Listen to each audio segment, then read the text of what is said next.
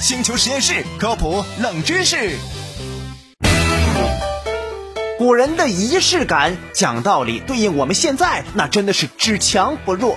不管是男孩子还是女孩子，一到成年就要举行特殊的成人礼，改变自己个儿的发饰，换个小造型。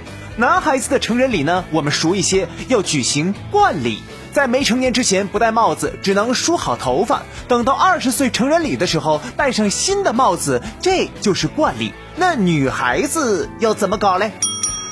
其实女孩子的成人礼和男孩异曲同工，都是改变发型，男戴冠，女配髻，分别叫做冠礼和髻礼。但这个髻是嘛意思嘞？这个字啊，平常见到的不多，上面是竹字头，下面一个开始的开，合起来就是这个鸡字。而这个髻礼还俗称上头上头礼。当年要是有网络，这词儿那火的可真早啊！鸡其实就是发簪。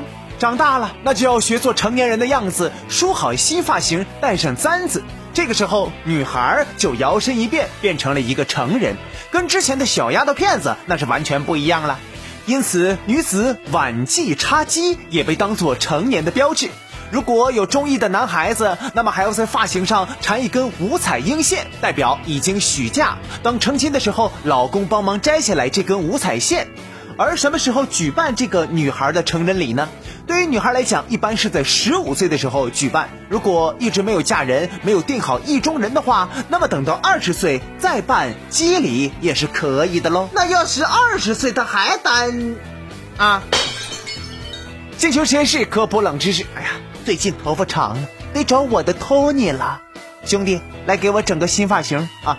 克复清明上河图。